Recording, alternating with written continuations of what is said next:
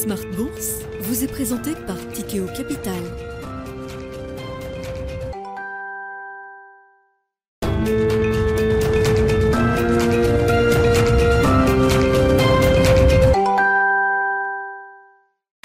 Reparti pour Smart Bourse, votre double dose quotidienne de marché en direct sur Bismart, chaque jour à la mi-journée, 12h30, 13h. Et en fin d'après-midi, la grande édition pendant une heure à partir de 17h, rediffusée à 20h sur Bismart TV, émission que vous retrouvez chaque jour en replay sur bismart.fr et en podcast sur l'ensemble de vos plateformes. Au sommaire de cette édition ce soir, l'Europe, les marchés actions européens qui sont le sweet spot du moment, le lieu idéal, je ne sais pas, en tout cas c'est le lieu où il faut être quand on est un investisseur investisseur global, un investisseur international. Si l'on n'est pas en Europe aujourd'hui, on est en train de rater quelque chose. Ce qu'on rate aujourd'hui, c'est par exemple le record historique de l'indice CAC 40, qui est un des indices leaders dans cette séquence de rebond euh, généralisé. Le CAC 40 qui a donc franchi pour quelques points euh, son record qui datait du 5 janvier 2022. Le record désormais s'établit pour le CAC 40 cash à 7387 points, niveau qui a été atteint en séance. On est revenu un petit peu de ces niveaux-là après la publication de statistiques aux États-Unis. Je précise qu'on est à la veille d'une journée d'échéance mensuelle avec l'expiration de différents euh, produits optionnels. Demain, options sur indice, futurs sur indice qui arriveront à, à échéance demain tout au long de la journée. Et donc, il y a sans doute des euh, enjeux techniques également qui sont très forts dans ces marchés euh, aujourd'hui. Néanmoins, on commencera par euh, ce record du CAC 40 marqué aujourd'hui avec nos invités dans un instant.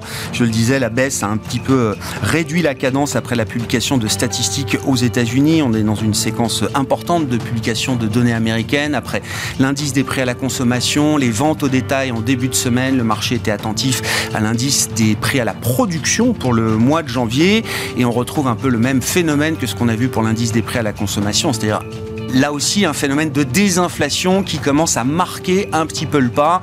On n'a pas de surprise positive sur l'indice des prix à la production qui a été publié aux États-Unis euh, pour le mois de janvier avec un PPI donc qui passe de 6,5% en décembre à 6% en janvier quand le marché consensus attendait euh, un chiffre autour de 5,4%. Voilà donc pour le paysage du jour sur les marchés. Discussion à suivre avec nos invités en plateau bien sûr et dans le dernier quart d'heure, le quart d'heure thématique, nous euh, changerons de continent pour nous intéresser aux perspectives 2023 euh, du continent et des marchés africains avec un de nos experts de ces marchés euh, africains, c'est Guillaume Arditi, le euh, fondateur, associé fondateur de Belvedere Africa Partners, qui sera avec nous en plateau à partir de 17h45.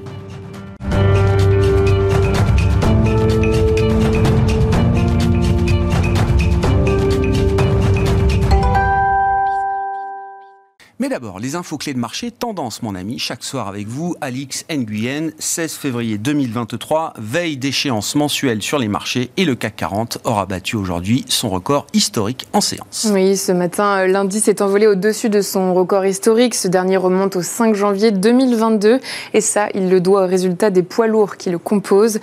Plus précisément, la bourse de Paris atteignait en fin de matinée 7387,29 points.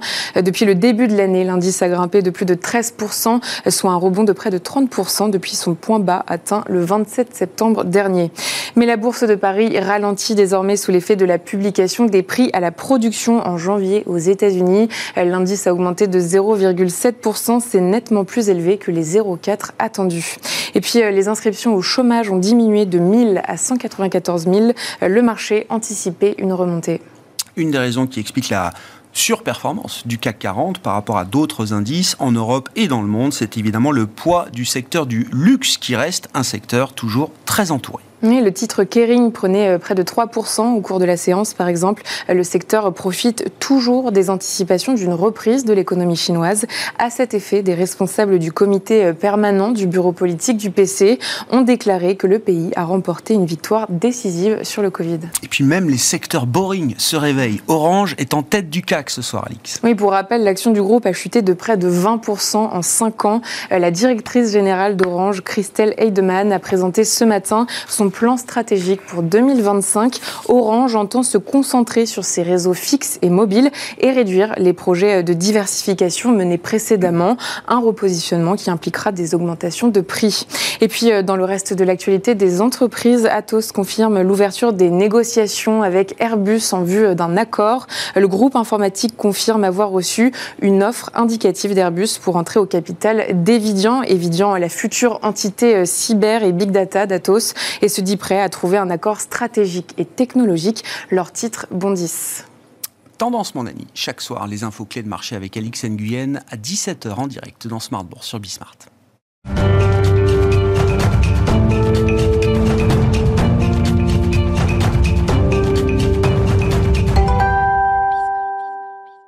Trois invités avec nous chaque soir pour décrypter les mouvements de la planète marché. Bastien Dru est avec nous ce soir en plateau, le responsable de la stratégie de la recherche économique de CPR Asset Management. Bonsoir Bastien. Bonsoir. Merci beaucoup d'être euh, là. Je rappelle au passage l'ouvrage collectif de la recherche de CPR euh, apparaître, je crois, aux éditions de Box Supérieure la semaine prochaine.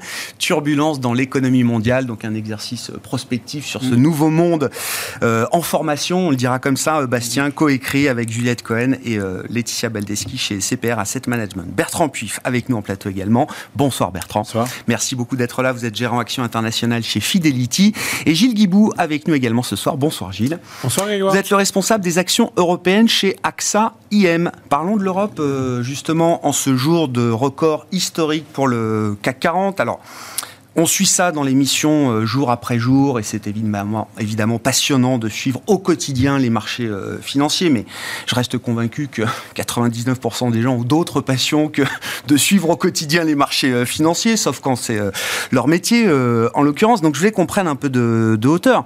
record historique du CAC 40, euh, le précédent record datait d'il y a à peine un an, 5 janvier 2022. Euh, le record du jour intervient euh, au moment où on va marquer la première année de guerre d'Ukraine, à compter du 24 février 2023 par rapport au 24 février 2022.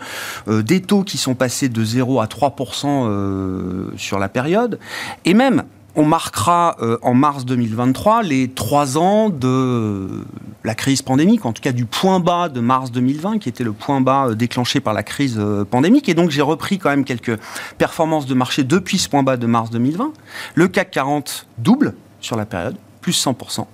Le Nasdaq américain, j'ai fait le choix de prendre le Nasdaq comme référence. C'était quand même l'indice leader des dix années euh, précédentes. Le Nasdaq fait plus 80%. J'ai regardé l'effet de change qui reste marginal et qui n'explique pas euh, l'écart, les 20 points d'écart que le CAC 40 met au Nasdaq sur la période. Est-ce que le CAC 40 est devenu le nouveau Nasdaq, Alors, euh, C'est effectivement intéressant de remettre les choses en perspective. Quand on regarde ce qui se passe, effectivement, on a le CAC 40 qui fait un plus haut mais il ne fait pas un plus haut par hasard, puisqu'en fait, quand on regarde, il se trouve que les résultats du CAC 40 en agrégé font aussi un plus haut. Et que les choses sont bien faites. Dans la durée, les cours de bourse suivent les résultats des entreprises. Et donc, avoir à un moment donné un marché au plus haut quand les résultats sont au plus haut, euh, c'est pas complètement, euh, euh, étonnant. Alors c'est vrai, il y a quand même eu quelque chose qui s'est passé entre temps, hein, depuis un an. Euh, qui fait qu'on est à peine au-dessus du niveau d'il y a un an. Euh, c'est qu'en fait, il y a un an, quand on se parle à cette époque-là, le marché, il ne se payait pas 13 fois les résultats, il se payait plutôt 17 fois les résultats. Donc, on a un marché qui est beaucoup moins cher qu'il y a un an, alors que les résultats ont monté, et parce que les résultats ont monté, parce qu'en réalité, alors qu'on est au même niveau. Donc, qu'est-ce qui s'est passé? C'est qu'en fait, entre-temps, les taux ont monté. Et donc, les taux, ils sont importants quand on valorise une entreprise, puisque en réalité, euh, ils, vont avoir euh, un impact sur le, le prix qu'on est prêt à payer, le multiple, le nombre d'années en fait qu'on va être prêt à payer ces résultats. Et donc en réalité, pour des résultats qui sont aussi importants, en fait aujourd'hui on paye beaucoup moins cher. Donc aujourd'hui, effectivement, on avait un marché action en début d'année qui était pas très cher pour une masse de résultats. Aux États-Unis, ça n'a pas été le cas. Pourquoi? Parce que en réalité, aux États-Unis, il y a un an, on se payait pas 18 euh, fois, on se payait plutôt 25 ou 26 fois. Le S&P, ouais. Le S&P. Ah Donc, qu'est-ce qu'on a eu? On a eu des résultats des d'entreprises qui, euh, pour le coup, en masse, ont, affiché certes une croissance, mais plutôt inférieure, parce qu'on a certains poids lourds du Nasdaq qui finalement finissent par rentrer dans le rang parce qu'ils se mettent à payer des impôts, parce qu'ils commencent à payer un peu plus de charges. Et dans le même temps, euh, ce multiple de valorisation qui avait été complètement inflaté par les taux, ben en réalité, euh, comme on a des résultats qui, là, pour le coup, n'ont pas progressé en masse ou très marginalement, on a eu cet effet des taux qui s'est euh, reflété bien, de manière bien plus importante sur le Nasdaq.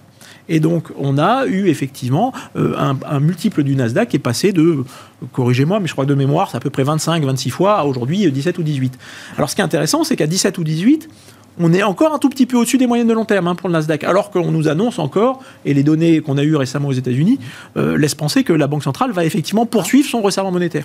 En Europe, même si on a un peu de resserrement, en réalité, le niveau actuel du, CAC 40 et, les multiples européens sont en dessous des moyennes de long terme. Qu'est-ce que ça veut dire? Ça veut dire concrètement que, peu de choses près, euh, on peut s'accommoder de taux un peu plus élevés parce qu'en fait, on est en, dessous des moyennes de long terme. Autre élément qui a quand même fondamentalement changé depuis un mois, c'est qu'il y a un mois, on se, on, se voyait il y a un mois, et qu'est-ce qu'on avait il y a un mois? C'était euh, des craintes parce que bah, on était en plein hiver, qu'il allait faire froid, qu'on allait euh, consommer les stocks de gaz. Bah, en fait, un mois plus tard, euh, il a fait chaud et on n'a pas consommé les stocks de gaz, donc on aura beaucoup moins à les reconstituer. On va sortir de l'hiver, je sais pas, avec 50% de stocks de gaz, bah, quand d'habitude on était à 20, 30 peut-être, c'est ça? Potentiellement. Ouais, ouais, ouais. Potentiellement, et donc on n'aura pas. Donc non seulement on n'a pas une pression immédiate, mais la pression qu'on attendait pour la fin d'année bah, sera bien moindre. Donc ça, c'est quand même très bon pour l'économie européenne dans son ensemble. Deuxième point, qui a été une très bonne surprise, on se disait, bon, la Chine va finir par réouvrir. Non, la Chine n'a pas fini par ouvrir, elle a ouvert du jour au lendemain de manière complètement inattendue. Et quand on a en Europe l'économie la plus ouverte sur le monde et la plus exposée à la Chine, en gros, la Chine, l'Europe, c'est 50% des résultats qui sont faits euh, hors, hors d'Europe, avec les États-Unis qui pèsent 20%, et euh, la Chine qui pèse à peu près autant. Euh, et donc la Chine qui est aussi le premier contributeur au PIB global. Bah, finalement, on a des perspectives où on se disait, bah, il y a un mois, on va être en récession, et donc on va devoir réviser les, résultats 2023 à la baisse. En fait, finalement, on n'est pas en récession, et là où on disait, bah, on part de zéro, bah, on, est plutôt en train de les réviser à la hausse. Alors, est-ce que pour autant, c'est comme ça qu'on va finir l'année? Attends, on y viendra. On verra à la fin de l'année. On, a encore un peu de temps. Je voulais déjà. Non, mais, on va célébrer trois ans de surperformance du, CAC par rapport au Nasdaq. Alors vous direz, je manipule le point de départ, je prends le point, mais, je prends le même point bas pour tout le monde. Mais c'est vrai. C'est dans l'histoire, c'est quand même trois ans de surperformance de l'Europe. Mais en plus, on part d'une situation où l'Europe parce qu'il y avait des problèmes politiques, l'Europe parce qu'on est plus proche de. Il y en a toujours. On est plus proche de. Non mais on est plus proche de Kiev. De Kiev. Je veux dire, quelqu'un. Tout à l'heure, je voyais une, je voyais une, euh, une, société tout à l'heure qui me disait, euh, quand il était aux États-Unis récemment, un directeur financier d'une grande banque française, qui me disait, euh, j'étais aux États-Unis et la crainte des Américains, c'est de dire, bah en fait, Paris est plus proche de Kiev que Atlanta de New York. Donc en, gros, c'est de dire, bah on, on est quand même toujours prudent sur l'Europe. Le fait est, c'est que tout le monde était sous-pondéré sur l'Europe, pour des très bonnes raisons. On avait un dollar ou on avait un euro qui était au plus bas, et donc ça coûtait rien de se réexposer à l'Europe. Et, en fait, on est toujours des situations où aujourd'hui, bah, en fait, on est sous-pondéré, et, du coup, bah, on commence à pouvoir se repondérer de manière un peu plus importante. Donc il y a une conjonction d'éléments. Ouais, ouais, j'entends. Est-ce que le CAC, c'est le nouveau Nasdaq? Bertrand Non, mais Alors, je pense Il y a pas mal de, sociétés du CAC 40, évidemment les sociétés de luxe, qui sont sensibles à la réouverture chinoise. Après, quand on regarde la réouverture chinoise et qu'on euh, on prend ces chiffres, euh, bon, qui sont des prévisions, mais entre 4 et 5% de croissance du PIB chinois, avec un gros effet de rattrapage cette année, c'est évident qu'il va y avoir un aspect inflationniste sur les matières premières qui va toucher tous les pays. C'est-à-dire qu'il y a déjà des matières premières comme le cuivre mmh. qui avaient commencé à, à, baisser sur les craintes de récession et qui ont amorcé un rebond assez spectaculaire. Donc on revient dans une perspective, on ne peut pas avoir à la fois la Chine qui tire les valorisations notamment du CAC et en même temps dire ah ben non mais il n'y aura pas d'impact sur l'inflation, donc pas d'impact sur les taux longs et donc pas d'impact sur les multiples. Parce qu'on en est bien là, c'est-à-dire que nous on considère, et c'est vraiment une conviction extrêmement forte chez nous, qu'on n'est clairement pas sorti de la spirale inflationniste. Donc la boucle retour du, de la réouverture chinoise vous inquiète là Exactement, c'est-à-dire que là on était dans un, dans un cycle où on se disait bon, l'inflation par les matières premières, il semble que ça commence à se stabiliser, voire à baisser, hein, ce qui était le cas avant la réouverture de la Chine, donc on va dire avant trois semaines. Euh, et puis on se disait, bon, maintenant le risque, c'est que ça se contamine les salaires, et il va falloir bien être euh, prudent là-dessus, et donc on regarde effectivement, est-ce que le taux de chômage y remonte, ce qui est plutôt une bonne nouvelle, etc., des choses comme ça. Bon.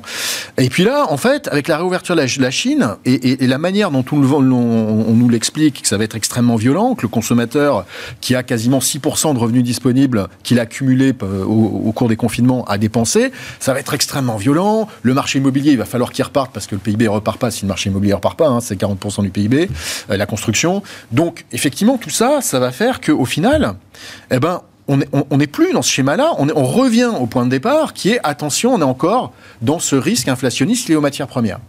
Mm. Et donc à partir de là, pour nous, les taux de la Fed, ils vont se stabiliser à des niveaux élevés. Alors est-ce que ce sera, euh, comme le dit euh, l'ancien gouverneur de la Fed de New York, à 6,5 Peut-être, c'est pas le consensus. Le consensus est à 5. Bon. Mais même si on se stabilise à 5, on va y rester pendant plus longtemps que prévu. Et ça, c'est vraiment, nous, notre conviction, c'est de dire qu'on se stabilise à 5, 5,5 ou 6, on va y rester pendant beaucoup plus longtemps que prévu. Et ça va avoir un impact sur les taux longs. Les taux longs à 3,75 alors, déjà, euh, ils, ont, avaient fait un plus haut récent à 4,20, donc on a le potentiel de remonter à 4,20. Mais même en dehors de ça, si on analyse 50 ans d'histoire des taux, on a normalement des taux réels en moyenne à 2%. Donc si on a une inflation, prenons même l'inflation corps, normalisons-la vraiment fortement à 4%.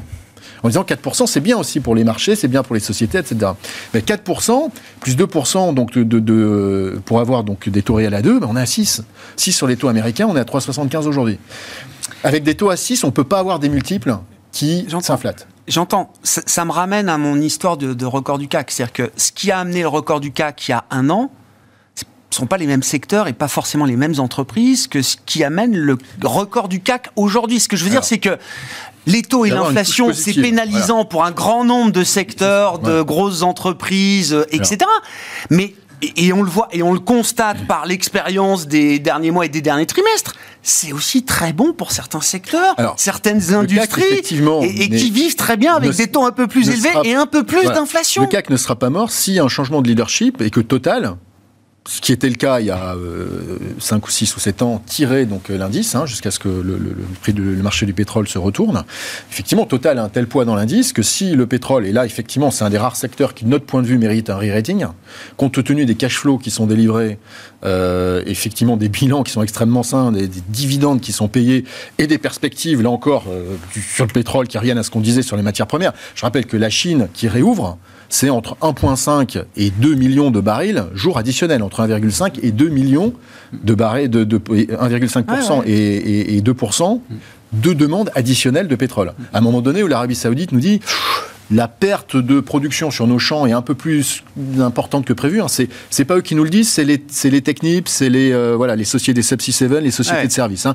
Parce qu'elles reçoivent, elles ont des, des carnets d'ordre qui sont en train de se reconstituer et qui viennent justement des gens de l'OPEP qui ont des problèmes de renouvellement de réserve. Donc c'est vrai qu'effectivement, si ce cas de figure-là se déroule, ben, il y aura sans doute un peu moins d'upside euh, sur LVMH ou, euh, ou d'autres noms euh, du luxe ou de la consommation, mais sans doute beaucoup plus sur Total. Et c'est là où il y a l'enjeu, si on se résume sur le CAC, hein, l'enjeu c'est effectivement est-ce que Total peut devenir le nouveau leader et, puis, et puis, il faut rajouter les banques. Et les banques, exactement. Eh tout à fait. Et les banques. et les banques qui, dans un environnement de remontée. Je ne veux pas qu'on reste trop, trop restreint au, CAC 40. Je reviens à ma question initiale, euh, Bastien. Mm. Est-ce que l'Europe, c'est euh, le sweet spot euh, du moment? Est-ce que le regard des investisseurs non résidents a des raisons de changer vis-à-vis de l'Europe? Est-ce qu'il y a un cas d'investissement un peu structurel sur l'Europe qui est en train d'évoluer? Oui, en ce moment, oui. Euh, on peut, euh, j'essaie de rebondir sur votre question, euh, bah, sur l'attrait des non-résidents. On a déjà mentionné le fait que l'euro était très bas début novembre. On était, la parité euro-dollar était à 0,97. On est reparti quasiment jusqu'à 1,10, on est revenu jusqu'à 1,07. Bon, bah, là, il y a le différentiel de taux avec, entre l'Europe et les États-Unis qui, qui, a fait que l'euro s'est apprécié. Euh, l'une des raisons qui est peut-être pas euh, souvent mentionnée, euh, c'est qu'on parle souvent de la corrélation négative entre le dollar et le pétrole. Et en fait, ce qui s'est passé en 2022, c'était une, crise énergétique avec des prix de l'énergie qui étaient extrêmement élevés, donc des rentrées budgétaires qui étaient extrêmement élevées pour les États gaziers et pour les États pétroliers. Et généralement, dans la théorie économique, on explique cette corrélation négative par le fait que quand il y a des rentrées budgétaires, des rentrées fiscales extrêmement importantes, pour euh, les États gaziers et pétroliers. Il y a ensuite un recyclage des euh, pétrodollars ou bah gazodollars. Et il y a certainement eu, sur les deux, trois derniers mois, une partie du mouvement qui peut s'expliquer par le recyclage des gazodollars ou des pétrodollars. Quoi. Ce qui explique que, par exemple, le, Qatar veut racheter le Manchester United ah, et ça fait, ça fait partie de... Mais, mais, je pense que ça, ça, y participe, tout ça. C'est le, fait que les, rentrées frais fiscaux sont extrêmement élevés pour, pour ces États-là. Donc, donc effectivement, ça a pu être... faire en sorte que les marchés européens étaient une sorte de sweet spot sur, sur les dernières semaines. Après, euh, je pense qu'il faut quand même réinsister sur ce qu'on a dit euh, tout à l'heure, sur le fait que euh, l'un des contributeurs, c'est le fait que la météo était très clémente. Et, le fait que, et c'est une mauvaise nouvelle sur le long terme, hein, parce que ça veut dire que le changement climatique est bien là, parce qu'on voit fin décembre 19 degrés à Varsovie, enfin, je veux dire, c'est, quand même plutôt une, une, mauvaise nouvelle. En tout cas, au niveau conjoncturel, c'était plutôt euh, une, une, bonne nouvelle. Et euh, on a vu euh, les stocks de gaz qui, en plein hiver, se mettent à remonter. On n'a juste jamais vu. Quoi. Donc, en fait, cette histoire de, pénurie de gaz, elle a été complètement abandonnée. Il y a aussi eu, parce qu'on en parle un petit peu moins, la consommation d'électricité. La consommation d'électricité a très fortement chuté, notamment en France, hein, sur le début du mois de janvier. Par rapport à un mois de janvier traditionnel, il en était deux fois en dessous. Donc, on avait vraiment une consommation qui était largement en dessous. Et finalement, tout cet état d'esprit euh, extrêmement catastrophiste et alarmiste qu'on avait euh, sur la fin de l'année 2022, euh, ben, où on se disait on aura peut-être des pénuries de gaz, on aura peut-être des pénuries d'électricité, ben, finalement on ne l'aura pas sur janvier 2023, sur février 2023, c'est quelque chose, sauf est-ce qu'on est du moins 20 degrés à Paris euh, la semaine prochaine ce qui est intéressant dans, cette, dans, dans ce, risque de chaos énergétique, c'est que oui, on a bénéficié du facteur euh, chance météo, mais avant cela, j'imagine pas que les entreprises et les dirigeants d'entreprises se sont dit on croise les doigts pour qu'il fasse pas euh, trop, trop froid cet hiver. C'est toutes les boîtes ont accéléré les plans de sobriété, les plans d'efficience, les plans d'efficacité. Les États ont mis en place des substitutions qu'on pensait impossibles en six mois. On nous disait il faut 2-3 ans pour construire un terminal LNG, quand bien même ah flottant. Tout ça a été mis en place. Enfin, il n'y a pas juste le facteur météo, ce que je veux dire, dans la résilience de l'économie européenne. C'est une très grande réussite de, ben l'Europe euh, d'avoir. Mais ça, c'est quand même une force structurelle qu'on a gagnée en quelques mois, en quelques trimestres. Ça, c'est indéniable, c'est indéniable. Mais après, je dirais quand même qu'il y a une deuxième chance quand même. Il y a la météo, mais il y a aussi le fait que en 2022, euh, la Chine euh, tourne très mal et que ça se passe très mal en Chine. Et en fait, ce qu'il faut bien voir, c'est que la Chine a importé beaucoup moins de gaz naturel liquéfié en 2022, alors que cette, ça n'arrêtait pas d'augmenter, d'augmenter, d'augmenter. Et là, finalement, cette demande de, de LNG sur 2022 de la Chine, elle a fortement baissé. Et l'Europe a aussi enfin, a aussi bénéficié de cette demande chinoise qui tout d'un coup euh, s'est évaporée en 2022, mais elle va revenir en 2023. Et on parlait tout à l'heure bah, de l'effet sur les mmh. matières premières. Donc il y a le pétrole, il y a le cuivre. Euh, sur le cuivre, c'est très impressionnant. Sur le pétrole, pour l'instant, c'est un peu bah, moins impressionnant. Mais euh, sur les trimestres qui arrivent, c'est pas quelque chose d'imminent, hein, mais sur les trimestres qui arrivent, bah, c'est ça qu'il faudra regarder. C'est les importations de gaz naturel aussi de, de la Chine, parce que ça, ça, ça pourra tirer sur les prix euh, dans 2, 3, 4 trimestres euh, pour, pour l'hiver prochain. Parce qu'en fait, maintenant, l'enjeu pour l'Europe, c'est l'hiver enfin, l'hiver prochain. Bien sûr. Cet hiver, il est passé, c'est une réussite, et, c'est ce qui est salué notamment euh, largement. Mais sur l'impact de la réouverture chinoise, je vois dans le marché qu'on a très vite joué la reprise de la consommation, le luxe, les casinos à Macao, les valeurs ont pris 100%, 150%. On a tout de suite anticipé la, la, fin de l'histoire de ce point de vue-là. Sur les matières premières, comme vous dites, le marché est un peu plus mesuré sur. Euh, ça dépend des matières premières. Voilà. Et euh, les matières premières euh, très industrielles, euh, comme on disait tout à l'heure, hein, le, cuivre, les, les, métaux sont repartis très fort. Quoi. Et les métaux ont vraiment suivi sur, on va dire, les, les, 12-18 derniers mois, vraiment ce qui se passait en Chine. quand il y avait, il y a eu deux grandes jambes de baisse des prix des métaux en 2022, ça a été initié à chaque fois par des mauvaises nouvelles sur de, la Chine, quoi. les mauvaises publications de PIB, mauvaises publications de production industrielle ou dont au détail. Et, c'est ça qui a fait vraiment fortement baisser le prix des métaux. Et là, on s'aperçoit qu'à partir du moment où les premières annonces de régionales de réouverture en, euh, Chine, c'était en novembre, puis ensuite les annonces nationales, c'était en décembre, ben là, c'était vraiment euh, des points de départ de la remontée de, bah, du, prix des métaux. Mmh. Et euh, en tout cas, pour certaines matières premières, on voit qu'il y a quand même un impact de la réouverture de la Chine. Quoi. Mmh. Après, sur, sur, le pétrole, c'est moins impressionnant parce que la Chine n'a pas arrêté d'importer du, du, pétrole. Acheter du pétrole. elle, euh, oui, mais même les, mais les importations, de manière générale, elles, en fait, elles étaient en progression très très forte sur les dernières années. Elles se sont stabilisées sur les années Covid. Bon, après, ça va repartir, notamment avec euh, l'aérien, euh, parce qu'il y a quand même une grosse contribution de la demande de l'aérien, notamment en provenance de, Chine. Et ça, c'est quelque chose qu'on voit là sur les chiffres un peu de haute fréquence. quand on regarde les vols commerciaux, c'est la ça sur les derniers jours, c'est vraiment sur les derniers jours qu'on est pour la première fois repassé au-dessus des niveaux niveau d'avant Covid à la même période de l'année. C'est la première fois. Et, et, ça, fatalement, eh ben, ça va. Oui, c'est du kérosène. Ça va jouer sur euh, le prix du pétrole à un moment donné. Quoi. Bon, que disent les entreprises, euh, messieurs? Ben Gilles, euh, on est en pleine période de publication de résultats. Qu'est-ce qui vous a accroché l'œil là dans les discours, les résultats publiés jusqu'à présent? Ce, ce qui, c'est quand même une certaine mesure, on va dire. Alors, hormis le luxe, mais euh, des sociétés de consommation qui, qui, ressentent quand même un peu plus les effets de l'inflation avec, euh, avec des ventes. Ce matin, on a eu, euh, on a eu Nestlé. Ou, baisse de volume Baisse de volume. Et on, on avait vu la même chose. Bah, ils ont monté les prix de 15%. Hein. Vous avez, mais, mais, mais, du coup, mais du coup, on voit bien qu'à la, à la fin, quand même, la, la, la, consommation, il commence à avoir quelques petites fêlures. Alors, on va voir ce que ça va donner. Donc, plutôt une consommation qui reste peut-être un, peu plus impactée. En revanche, ce qui, ce qui ressort des résultats, mais surtout des perspectives, parce que c'est ça qui va nous intéresser, c'est que euh, la thématique qui est en train de s'installer euh, pour plusieurs années en réalité, c'est celle qui est, dont on vient de parler, qui est liée en fait au réchauffement et surtout en fait au corollaire qui est mmh. l'électrification de l'économie. Mmh. Euh, on le voit ce matin avec les résultats Schneider. Schneider, normalement, c'est une société qui croit entre allez, 4, 4 à 6 Là, ce matin, ils annoncent une croissance pour l'année à venir plutôt aux alentours de 9, 9, 10, donc deux fois le consensus. Et quand on regarde les Rexel, quand on regarde les Prismian, les Nexans, euh, il peut y avoir ici ou là des petits effets de marge parce qu'il y avait des.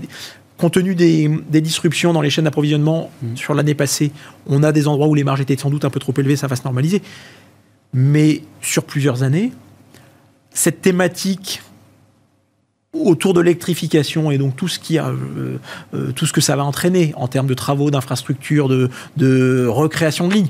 Euh, c'est ce que, on, l'a vu au travers des, des, plans de, des, plans de Iberdrola, mais on l'a vu aussi avec ce qu'a déclaré le patron de Nexens il y a deux jours lors des résultats. C'est en fait il s'agit de reconstruire tout ce qui a été construit en réseau électrique depuis. Mais oui. Donc pour, ces, pour, pour, ce, pour cet écosystème, pour le coup, on peut avoir des doutes sur l'évolution du marché à court terme, sur le fait qu'il soit monté. Maintenant, dans une, optique pluriannuelle, on en a déjà parlé assez longuement ensemble, je pense que c'est effectivement le segment de marché qui aujourd'hui offre des très très bonnes perspectives pour des valorisations qui, à ce stade, restent plus que raisonnables. Parce qu'on est sur des multiples qui sont proches des multiples de longue période, c'est-à-dire des, valorisations qui sont entre, suivant les titres, allez, entre 14 euh, et, et 18 fois. 18 fois, c'est pas très cher si on considère qu'en réalité, il y a de la croissance. ça veut dire qu'en fait, en deux ans, on a récupéré. Euh, mais oui, mais je reviens, ces boîtes-là qui intéressaient personne il y a encore quelques années, qui sont en train de changer de régime de croissance, de croissance bénéficiaire. Non, mais je reviens à mon histoire de sweet spot européen, de leadership, d'atout structurel, de regard qui change. encore une fois, je pense que la, mesure qu'on peut avoir euh, euh, sur l'Europe, elle n'est pas forcément. Euh, à long terme, elle est plus à, court terme de dire ça va très vite et il y a des, éléments techniques. Mais moi, je pense que dans le marché, euh, je veux dire, comme au moment, comme au, moment euh, les pires après 2008 et de la, crise des États souverains, plus personne voulait acheter en Italie. Si en Italie vous achetez du, du Essilor Luxotica, vous, vous, vous n'avez pas vu la crise. Hein. Donc, encore une fois, ça met en avant une chose, ça plaide pour une chose quand on investit en bourse. J'ai plaidé pour ma paroisse, pour la sélection de titres. Je veux dire, effectivement, euh, je pense que quand on, quand on, ah quand on veut s'intéresser à la bourse, ah il faut faire au moins autant d'efforts que quand on s'achète une télé. C'est-à-dire prendre le temps. Même du point de vue de la sélection de titres, pour un investisseur global, l'Europe devient un territoire de croissance. Mais comme ça, non, mais, non. mais Gilles, il y a 10 ans, c'était les banques européennes. non, je veux dire, ça fait rêver personne. Mais, parce qu'on regardait les banques, parce que c'était les gros, les gros poids. Mais je veux dire, moi, dans le portefeuille, si on avait des titres, je veux dire, euh, quand, je suis arrivé chez AXA, un des premiers titres que j'ai acheté, euh, ça valait 17 euros en mars, de, en mars 2007. C'est un truc qui s'appelait ASML. Mais voilà Ça vaut 600. Bah, euh, j'ai fait le Nasdaq. Hein. Euh, acheté du Dassault Systèmes, on achetait du LVMH à la même époque du L'Oréal. Ça faisait le Nasdaq. Non, mais que les investisseurs européens investissent en Europe, c'est une chose. Moi, je veux que le reste du monde investisse euh, en Europe. Et, on, a, et, on, a, acheté sur les, le, truc dont on a déjà parlé, qui est un truc qui est complètement improbable parce qu'il n'y a pas eu de croissance, qui s'appelle le Star italien, qui est ah. l'indice des, des mid-cap. Ça fait mieux que le Nasdaq depuis 2000. C'est toujours vrai, ça? C'est un peu. Parce que vous me le dites à chaque fois, mais ça reste vrai. Il bah, faut regarder. Hein. Non, non, mais j'ai regardé ça, reste pas très. Donc, non, en Europe, il y avait de quoi faire de l'argent. Effectivement, y a, on avait, un, on avait un problème en Europe, c'est qu'on avait un truc qui s'appelait les banques, bah qui était 30% euh, de l'indice, et qu'on fait face à une transformation réglementaire qui était juste massive. Bah, ça nous a Une petite stat que m'a apporté un de vos confrères euh, l'autre jour, alors qui regardait le top 10 au sein de l'indice européen euh, Eurostox 50 ou autre, la croissance bénéficiaire moyenne sur les trois dernières années du top 10 européen aujourd'hui, elle est de 10%. Euh, vous prenez le top 10 d'il y a 10 ans, c'est une croissance qui est de 4% deux fois inférieure. Non mais ça montre aussi, à travers la structure des indices qui évoluent, etc., des entreprises qui pivotent, euh, qui sont bien positionnées, qui euh, récoltent les fruits de leur vision stratégique. Ça nous dit quelque chose aussi du régime de croissance et, mm. du statut des indices européens qui est peut-être en train de changer aussi, ce point de vue-là. Alors, c'est vrai qu'en Europe, euh, malheureusement, il n'y a pas encore vraiment de, cohérence entre les indices. C'est-à-dire qu'entre l'indice euh, britannique, l'indice euh, CAC 40, le MIB, donc l'indice italien, voilà, et puis le, DAX, il n'y a, pas énormément quand même de zones de recoupement. Donc c'est vrai qu'il faut savoir de, quel indice on regarde. Donc, après, moi étant effectivement investisseur value ou contrariant, je ne vais pas forcément aller regarder ce qui a le mieux marché donc le CAC, et bravo à toutes ces sociétés qui, euh, qui, ont porté le CAC. Je vais plutôt aller regarder, par exemple, aujourd'hui, le marché britannique, qui traite à 10 fois, avec euh, énormément dans la composition de financières et de matières premières. Et là, je dis, euh, effectivement, si on a raison, nous, sur notre col inflationniste, c'est quand même très en retard par rapport à ces multiples historiques et même par rapport à des multiples qui sont ceux qu'on pouvait regarder dans les années 70 quand on était en stagflation. Donc, si vous voulez, euh, et ces secteurs-là devraient être vraiment, peut-être certains, même en termes de multiples, doublés. Quand on a du pétrole à 6 ou 7 fois les profits, c'est pas du tout là où on avait dans les années 70. On est plutôt à 14-15 fois à l'époque. Donc, voilà. Donc, il y a un potentiel sans doute dans notre scénario très important sur euh, l'indice britannique. Après, que va faire la devise? C'est une autre question parce qu'il y a effectivement encore des problématiques qui sont liées à la, scission avec l'Europe. Hein. Oui, parce que le marché britannique est au plus haut, enfin le foutier est au plus haut en devise locale. C'est ça, exactement. Mais, mais pas effectivement en euros. Pas en euros. pas en euros, voilà. Donc ça, c'est important à regarder. Euh, donc est-ce qu'on veut des industriels allemandes C'est une autre question. On discutait tout à l'heure. Il y en a certaines. Je crois que ça a été spectaculaire. Hein, c'est spectaculaire. Après, la problématique qu'il y a, qui est cette problématique énergétique. Nous, on considère qu'effectivement maintenant, il faut regarder l'hiver prochain, mm. que la météo, c'est quand même un point d'interrogation et que euh, aujourd'hui les Allemands en tout cas dépendent du LNG. C'est pas forcément le cas effectivement des Italiens qui ont mis très vite en place des stratégies de substitution. Euh, le LNG, effectivement, il a été peu cher parce qu'il y avait ce problème des Chinois qui ne le consommaient pas. Mmh. L'année prochaine, enfin en fin d'année, sans doute que les Chinois vont pas reconfiner, donc euh, non, ils, vont, être là. Même niveau de stock aussi. Et là, et là où je suis pas d'accord, c'est qu'effectivement les infrastructures en Europe, en fait, euh, on a fait venir des barges de euh, regazéification de LNG qui étaient en Asie, mais objectivement, et ça c'est technique, c'est un truc d'ingénieur, il faut entre 3 et 4 ans pour construire ce type de. Moi, j'investis dans des sociétés norvégiennes qui le font, hein, qui le construisent. Hein. C'est entre 3 et 4 ans. En particulier, vu aujourd'hui le niveau d'engorgement des chantiers en, en, en Asie qui font que des containers, évidemment, puisque les containers, ça a bien marché, donc tout le monde a commandé des containers qui vont être délivrés pendant trois ans, ou alors des navires de transport du LNG. Hmm. Là, effectivement, il y a alors beaucoup de capacités qui vont arriver dans trois ans. Mais toutes ces unités de regasification, euh, on va mettre un petit peu longtemps. Donc là, on a eu effectivement à court terme, on a trouvé des solutions euh, qui ont permis de, de gérer la situation, de rendre ces solutions pérennes et de dire, avec ces solutions-là, on peut considérer que l'industrie allemande va rester scalée dans les 10 ans prochains, là, effectivement, on n'achète pas ça. Pour nous, il va y avoir une grosse euh, transformation. On a déjà des sociétés chimiques allemandes qui nous disent que l'essentiel de leurs investissements se feront plus en Europe. Hein. Euh, alors évidemment, ils vont pas fermer en Europe comme ça parce qu'il y a une pression politique, mais l'essentiel des investissements des euh, BASF, par exemple, vous pouvez regarder ce qu'ils disent. Ils ont dit qu'ils downsizaient l'empreinte européenne, oui. Ça... voilà. C'est sûr qu'aux US, vous, savez, vous avez un. Même à l'heure actuelle, hein, avec le prix du gaz qui a baissé, le prix du gaz en, aux US, c'est 2 dollars par MMBTU. en Europe, on est encore à 16 et on est on est content parce que ça en vient de 70. Mais bon, voilà, même si on normalise avant la, crise de le conflit Ukraine-Russie, on était entre 8 et 12. Donc là-bas, vous êtes à 2. Et sur ce 2, il y a peu de risques que ça s'embrase parce qu'il y a un conflit entre le Texas et, et l'État de New York. pas le leadership européen sur la transition énergétique? Je pense qu'on est beaucoup trop tôt. Alors, on va pas parler d'hydrogène. Je pense que ça pourrait faire l'objet d'une émission parce que là aussi, il y a quand même des choses qui sont euh, assez aberrantes quand on, entend que soi-disant ça va changer notre vie.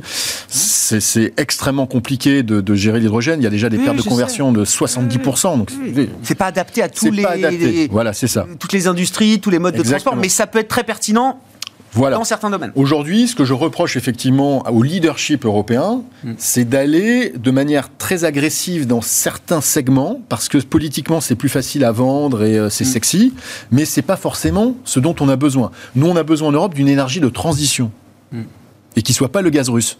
Et voilà. Et cette énergie de transition, c'est quoi c'est, le nucléaire. Et il faudrait un gros plan d'investissement dans le nucléaire. Je ne l'ai pas vu. Mm. On, ne ferme pas, ok, ce qu'on devrait fermer. Alors en passage, c'est encore la loi française. Hein. Pour financer euh, la relance voilà, nucléaire. Il faut une relance. Euh, mais ça, vous le dites euh, avec vos ingénieurs, ça, prend du temps. je suis pas un spécialiste, mais. Oui, mais entre temps, qu'est-ce qu'on fait? On peut pas réimporter du gaz russe, donc voilà. Donc il y, a quelque chose qu'il faut. Il fallait y penser avant. Je suis d'accord avec vous. Il fallait penser avant. Avant de déclarer la guerre à la Russie. Mais sur les neuf derniers mois, encore une fois les efforts de tous ont été spectaculaires, en plus du facteur euh, météo qui a permis euh, la cerise sur le gâteau de. Voilà, on ne peut pas construire durablement là-dessus. C'est bien, bravo, super, mais on ne peut pas construire durablement une transition là-dessus. Voilà. Bah, le, stress test de 2022 euh, sert de leçon de ce, point de vue-là. Vos commentaires, Bastien, et puis il faut qu'on dise un petit mot de la partie américaine. Alors je ne sais pas s'il y a des ah bah, éléments sais pas.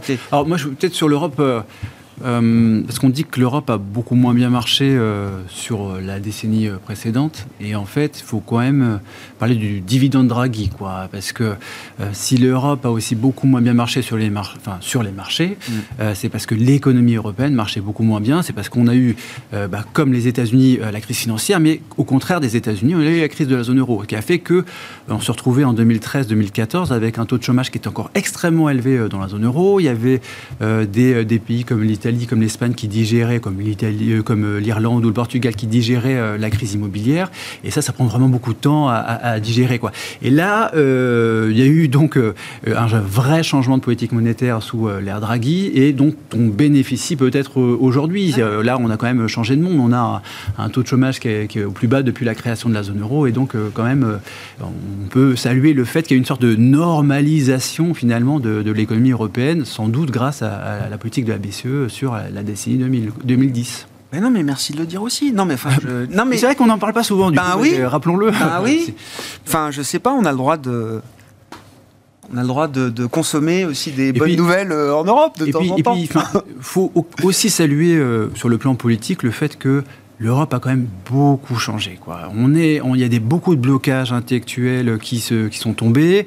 Euh, ça avance sans doute pas assez vite sur certains domaines, ça va pas assez loin dans certains domaines, euh, mais on a une capacité. Mais ça prend le bon sens. Il y a une capacité de réaction qui n'a rien à voir avec ce qu'on avait euh, il y a dix ans. Hein. Quand on repense à la crise de la zone euro, on était prêt à laisser tomber la Grèce, on était, enfin, on était prêt à, laisser ce, pays faire, faire défaut, et, on était peut-être prêt dans l'idée à laisser l'Italie faire défaut peut-être. Et tout ça, ça a complètement disparu, quoi. Et c'est là qu'on voit que l'Italie, a, enfin que l'Europe a complètement changé sur le plan politique, quoi. C'est une vraie révolution. À chaque fois, je me à la place d'un investisseur non résident. Et qui, euh, enfin, ces changements-là, il faut du temps pour qu'ils soient perceptibles, intégrés aussi dans les logiciels et, dans la programmation des investisseurs. Et, ça se voit bien sur la politique italienne, parce qu'on aurait pu craindre que le gouvernement Meloni fasse complètement exploser le spread, ce qui nous a fait peur. Hein. Bah Mais ça n'est pas arrivé parce qu'il y a une sorte de normalisation aussi euh, de certains gouvernements par rapport à, au lien avec l'Europe.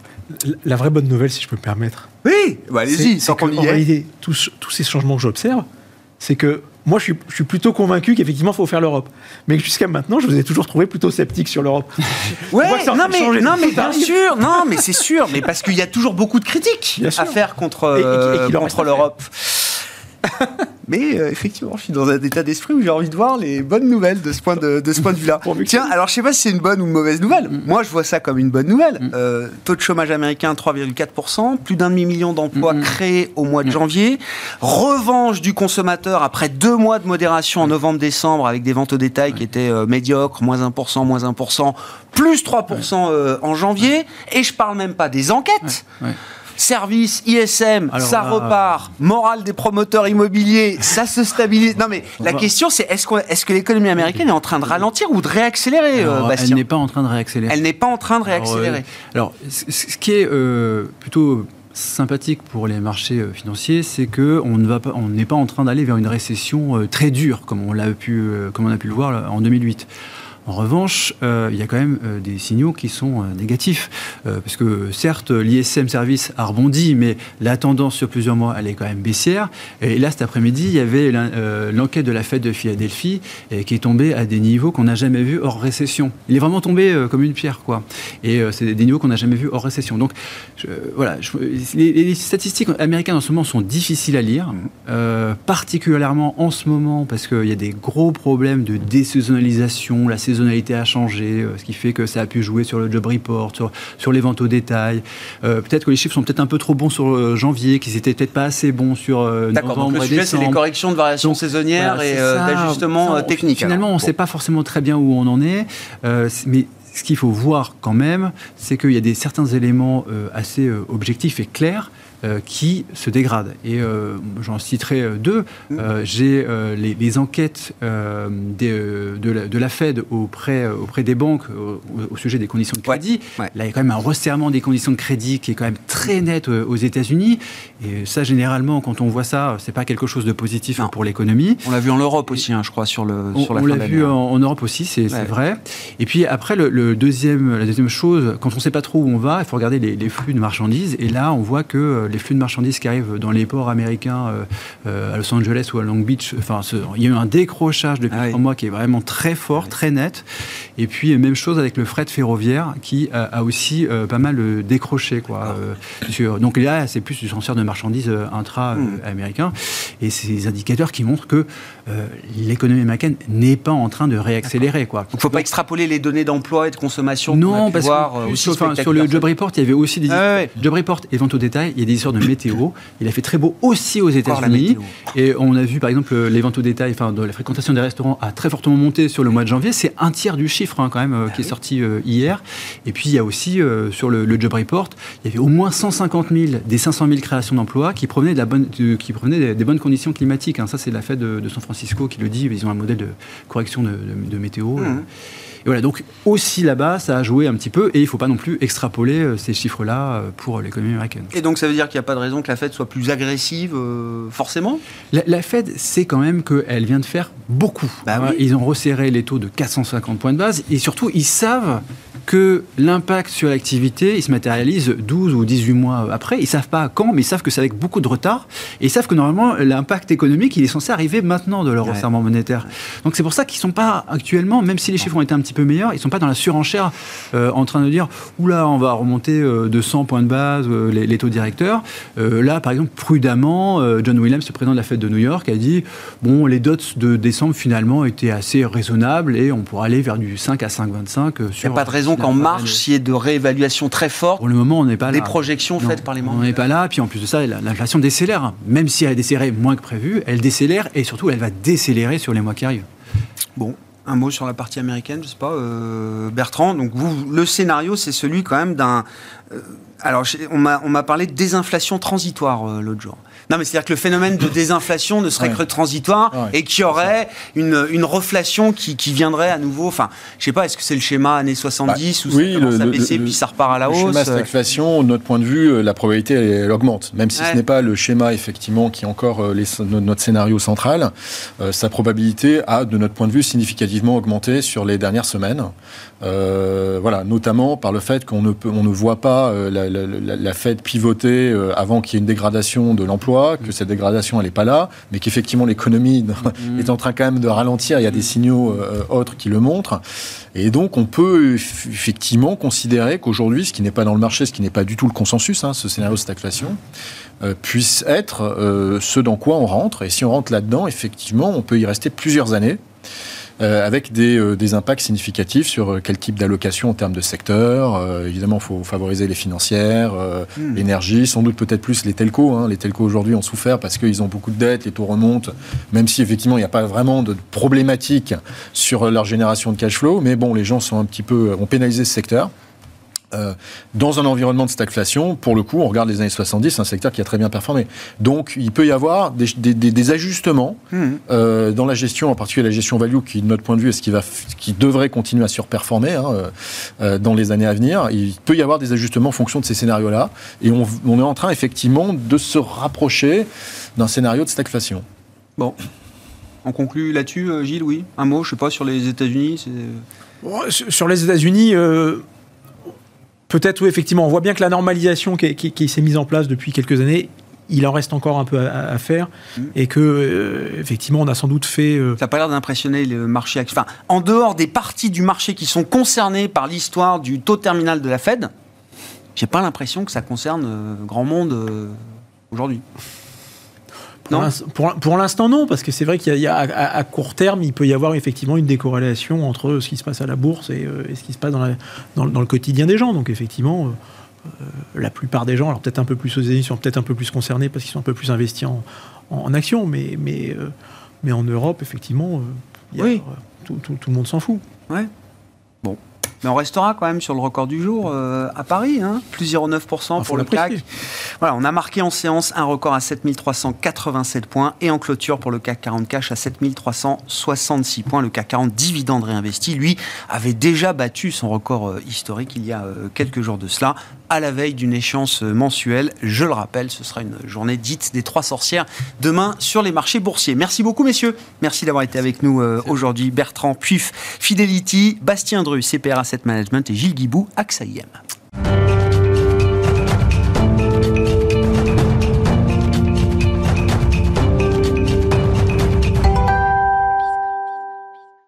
Dernier quart d'heure de Smart Bourse, chaque soir, c'est le quart d'heure thématique et nous reprenons une euh, thématique qu'on essaye de traiter régulièrement dans cette euh, émission. C'est la thématique de l'Afrique, des marchés africains, des perspectives d'investissement sur le continent africain.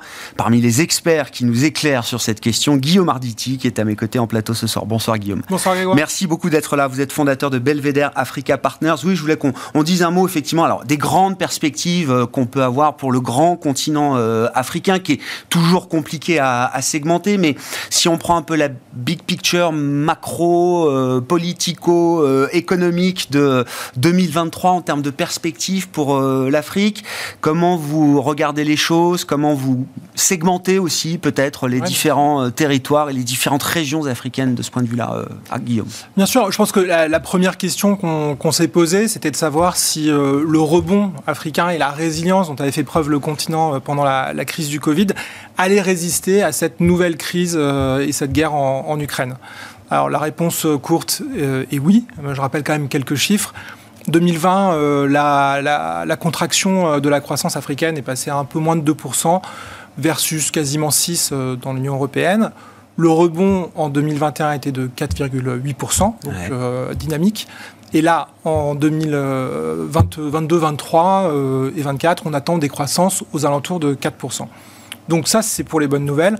En revanche, bien entendu, la hausse euh, des denrées alimentaires, la hausse des prix de l'énergie mm. a eu un impact quand même très, euh, très significatif sur, euh, sur les économies du continent. Avec des, des, phénomènes là aussi inflationnistes, hyperinflationnistes même, qui ont été très violents dans certains pays.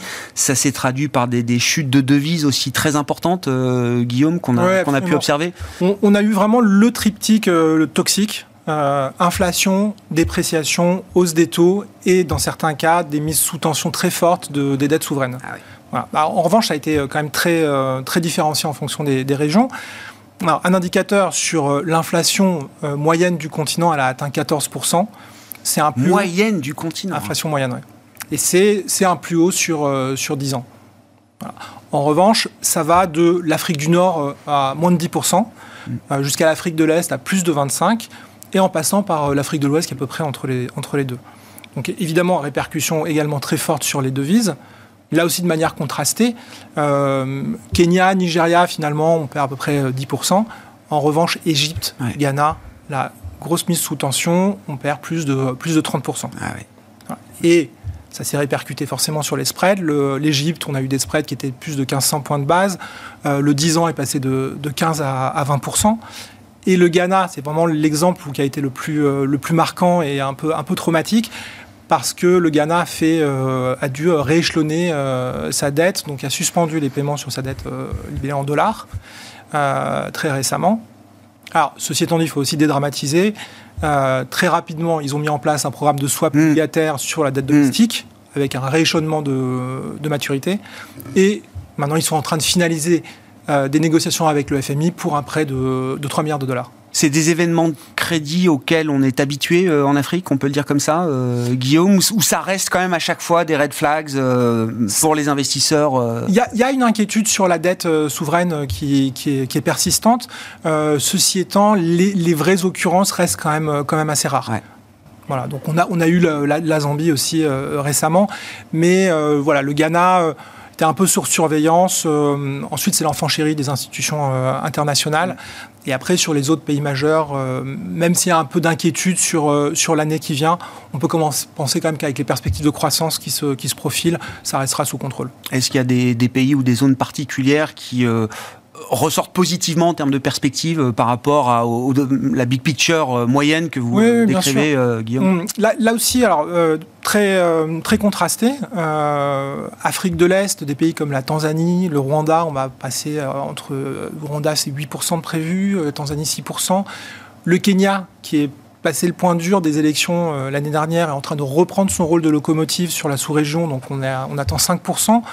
On a des surperformeurs en Afrique de, l'Ouest avec le Sénégal, la Côte d'Ivoire, on attend 9% et 6 7%. Euh, euh, donc là, on a vraiment des, euh, très belles perspectives.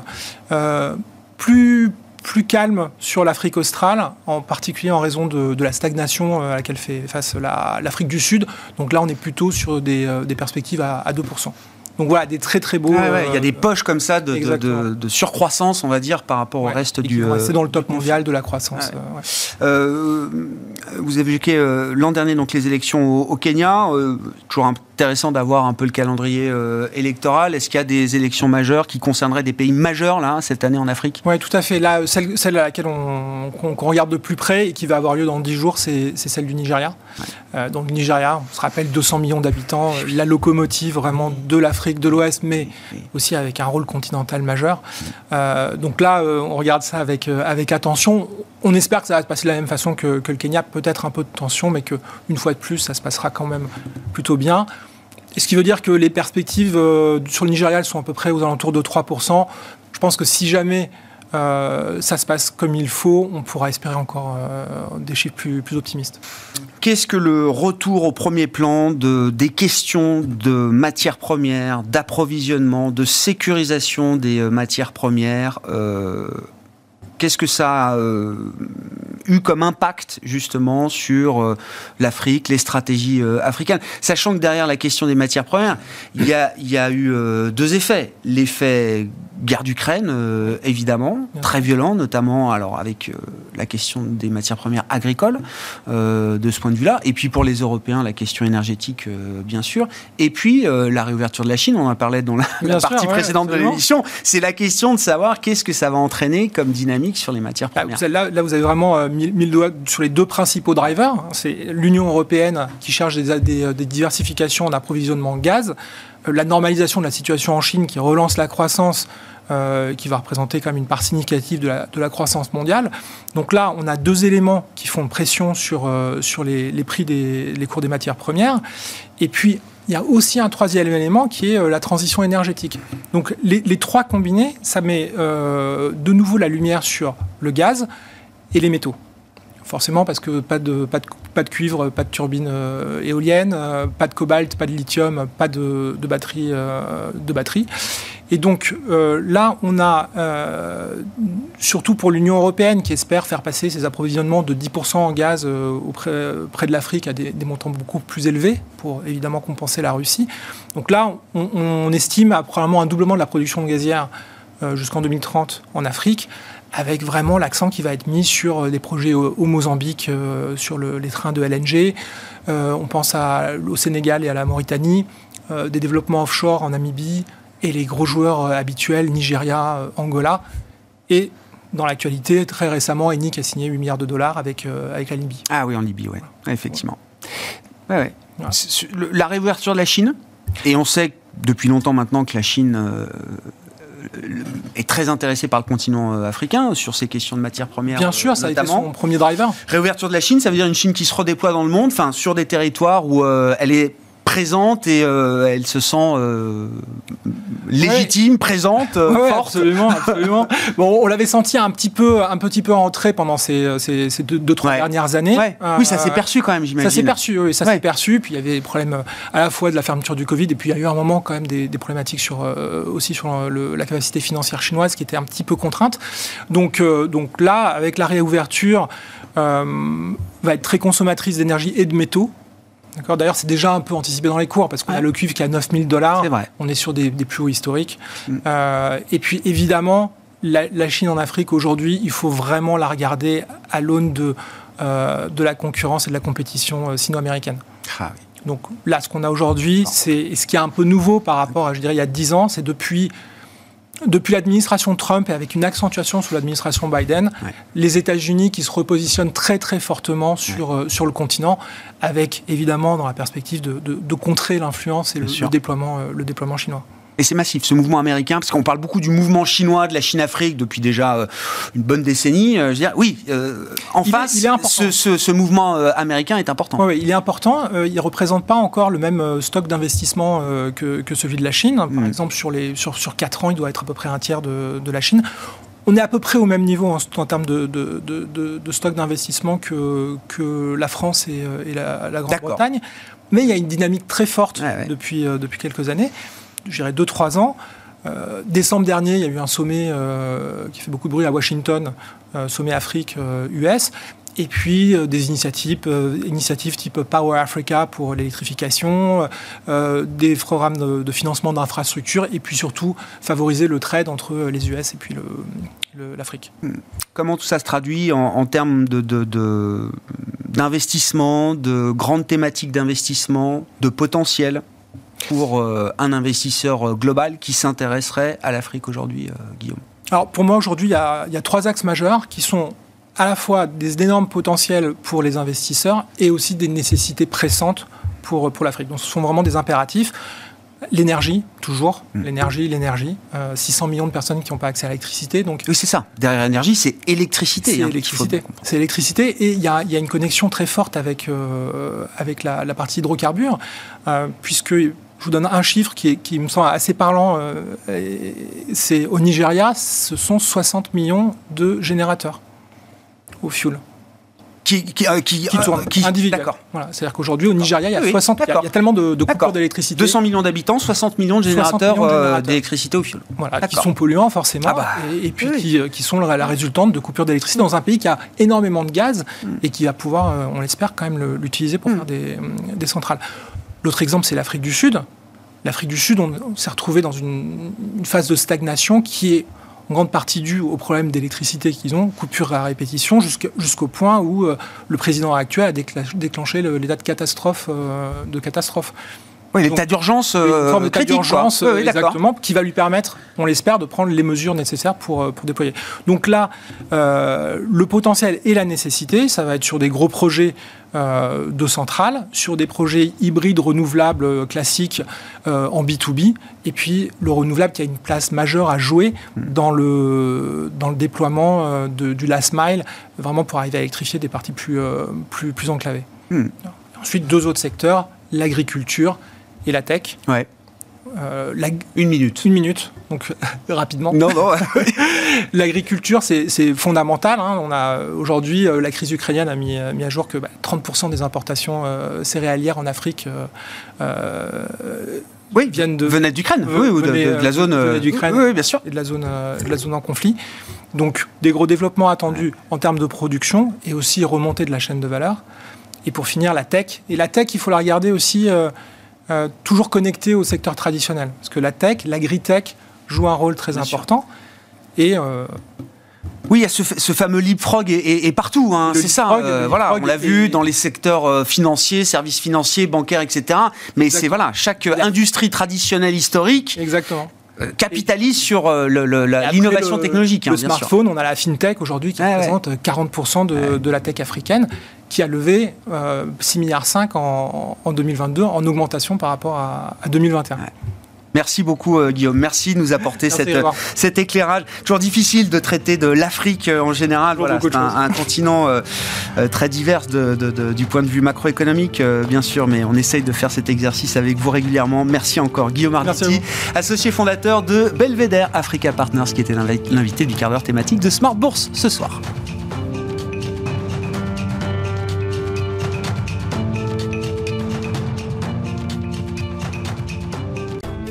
Smart Bourse vous a été présenté par Tikeo Capital.